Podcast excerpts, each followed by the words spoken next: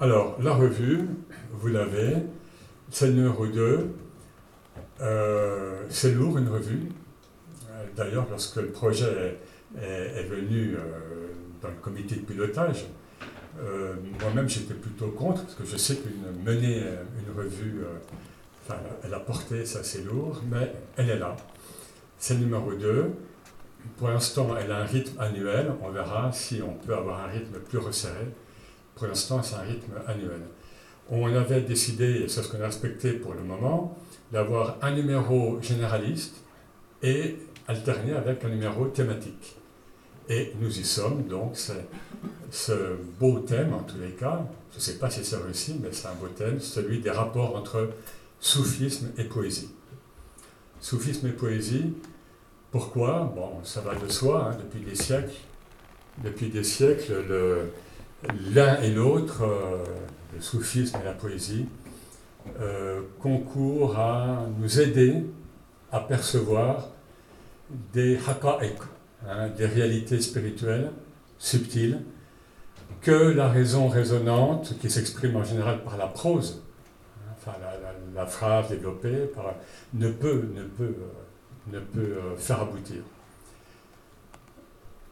Euh, c'est, le soufisme et poésie ont la même euh, fulgurance d'inspiration.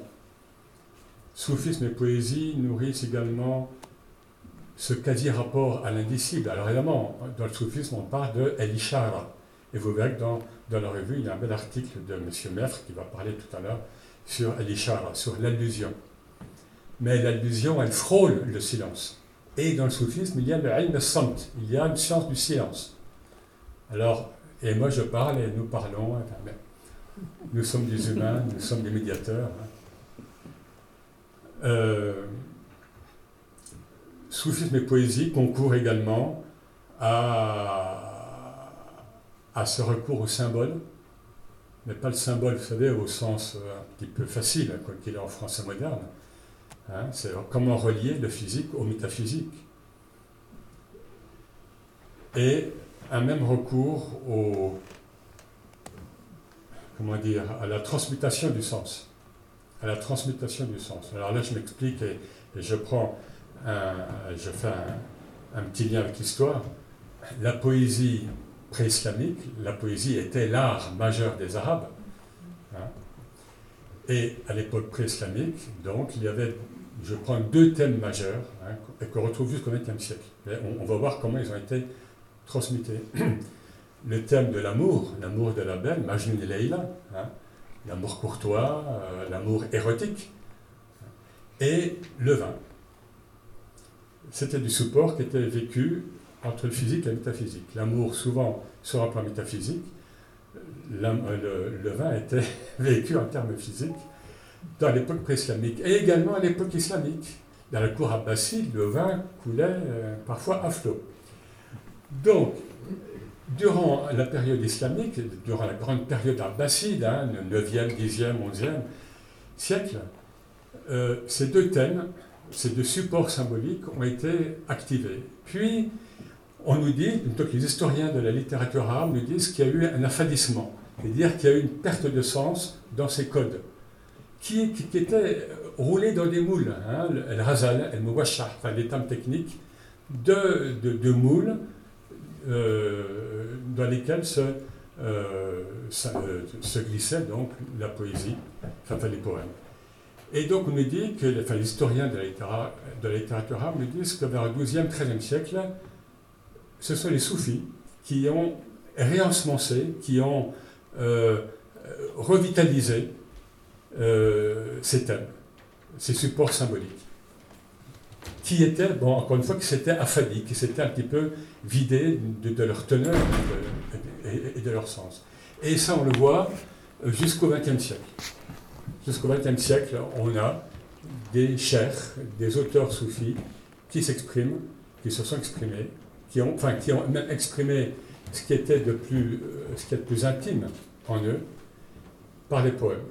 Je prends un exemple, le cher Alaoui, Ahmed El Alaoui, Hein, qui est mort en 1934 de, de Nous avons des œuvres en prose de lui Mais ces poèmes, et lui-même l'a dit après, après coup, c'est un exemple parmi d'autres évidemment, lui-même l'a dit, c'est dans ces poèmes qu'il recevait la nuit et que parfois il faisait brûler à l'aube parce que certains étaient trop forts pour les humains. Eh bien, euh, voilà, c'est dans ces poèmes que l'ineffable de son expérience pouvait être un petit peu transmise. Mais on pourrait bien sûr parler d'autres chairs. Mais là, je parle d'un chair euh, donc du XXe siècle. Voilà, donc ces, ces rapports euh, entre soufisme et poésie. Alors, vous en saurez plus, évidemment, en lisant la revue, que vous êtes tous distribués, ou en, tous les cas, vous vous servez. Et également, en, il y a eu un petit article dans Saphir News, euh, donc un média que certains connaissent, un média électronique, euh, donc qui a publié un petit article de moi il y a quelques jours. Voilà, donc je ne vais pas être plus long.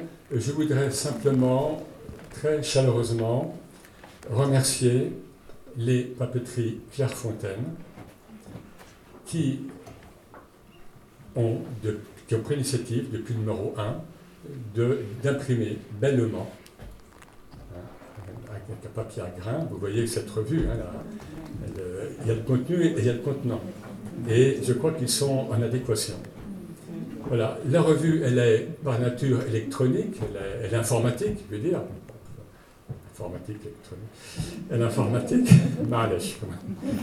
euh, elle est sur le site hein, de la Fondation, Fondation Consoufi, elle est sur la page Facebook, mais nous avons donc le privilège d'avoir euh, euh, cette revue également imprimée et quand même touchée Zouk, hein, en arabe il y a le terme hein, goûter, on goûte aussi un livre, on goûte une revue, on goûte un papier. Donc merci à eux et merci à vous tous d'être venus.